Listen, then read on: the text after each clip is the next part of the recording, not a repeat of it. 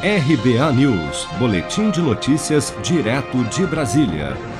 O ministro da Educação, Milton Ribeiro, admitiu durante a audiência pública da Comissão de Fiscalização Financeira e Controle da Câmara dos Deputados, nesta quarta-feira, que protelou o envio à Polícia Federal de uma denúncia de suspeita de fraude no ENAD 2019, envolvendo o Centro Universitário Filadélfia, Unifil, uma universidade particular de Londrina, no Paraná.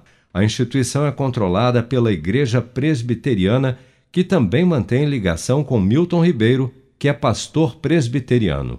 Mas, ao se justificar para os deputados da comissão, Milton Ribeiro se contradisse e acusou o ex-presidente do INEP, Alexandre Lopes, de ter se omitido no caso. Vamos ouvir. Após a chegada do novo presidente do INEP, que houve uma mudança, cópia de todas as informações foi encaminhada pelo INEP também ao Ministério Público Federal. Então, gostaria de mais uma vez fazer aqui um destaque. Os documentos e os relatórios foram enviados à Polícia Federal num primeiro momento.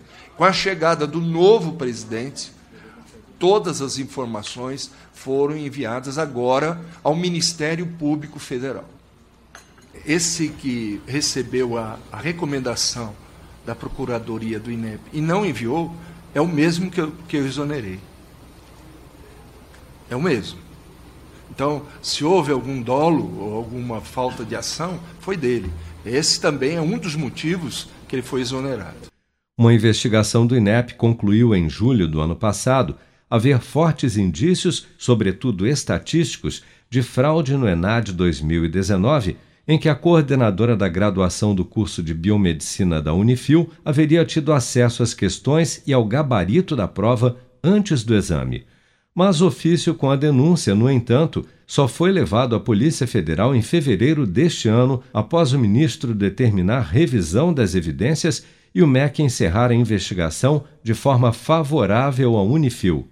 Mas durante a audiência na Câmara, nesta quarta-feira, na qual foi chamado exatamente para prestar esclarecimentos sobre o caso, e ao ser questionado sobre a nova conclusão do Ministério acerca dos indícios apontados pelo INEP, Milton Ribeiro afirmou que o simples fato de um grande número de alunos de um mesmo curso, de uma mesma universidade, terem gabaritado o exame seria insuficiente para que a polícia fosse avisada, mesmo contrariando recomendação técnica do próprio INEP. Na visão do ministro, ninguém pode ser condenado por estatística.